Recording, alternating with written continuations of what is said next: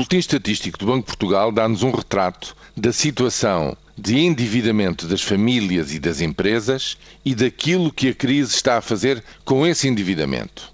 O maior valor emprestado é às famílias, nomeadamente 111 mil milhões para a compra de casa própria, mais uns 13.700 milhões de crédito ao consumo e mais 11 mil milhões para outros fins. Tudo somado, 136 mil milhões de euros emprestados às famílias. É isso que as famílias no conjunto devem este valor tem vindo a diminuir, tal como tem vindo a diminuir o valor do empréstimo às empresas, 108.500 milhões. Agora, a crise tem tido um efeito diferenciado nestes dois segmentos. O epicentro da crise está nas empresas. O mal parado das empresas, que está já neste momento na casa dos 10%, valor altíssimo, esse mal parado cresceu 64% no último ano. Ou seja, com o aprofundar da recessão, acelera-se a incapacidade das empresas honrarem as suas dívidas a tempo. Porquê? Bom, porque é uma verdadeira tenaz. O crédito, o novo crédito ou o crédito que poderia reciclar o anterior está a restringir-se, está a faltar e ao mesmo tempo falta também o mercado, faltam os consumidores, falta aqueles que hão de comprar os produtos produzidos pelas empresas. Portanto, o aperto nas empresas é tremendo.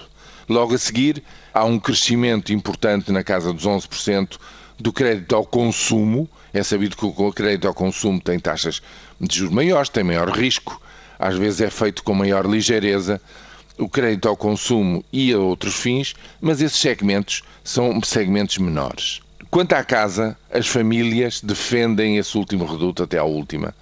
O crédito mal parado no segmento das casas representa apenas 2% do total. Portanto, até agora não há sinais de ter havido compras muito, digamos, temerárias em termos de compra de casa. No consumo e nos outros fins, sim, terão sido feitos mais ligeiramente. Agora, sem dúvida nenhuma, o que estes dados do Boletim Estatístico do Banco de Portugal nos dizem é que é preciso atuar nas empresas, quanto ao crédito às empresas, quanto ao relançamento económico das empresas, que é como quem diz, em última instância, é preciso também ter em conta as condições de mercado para essas empresas.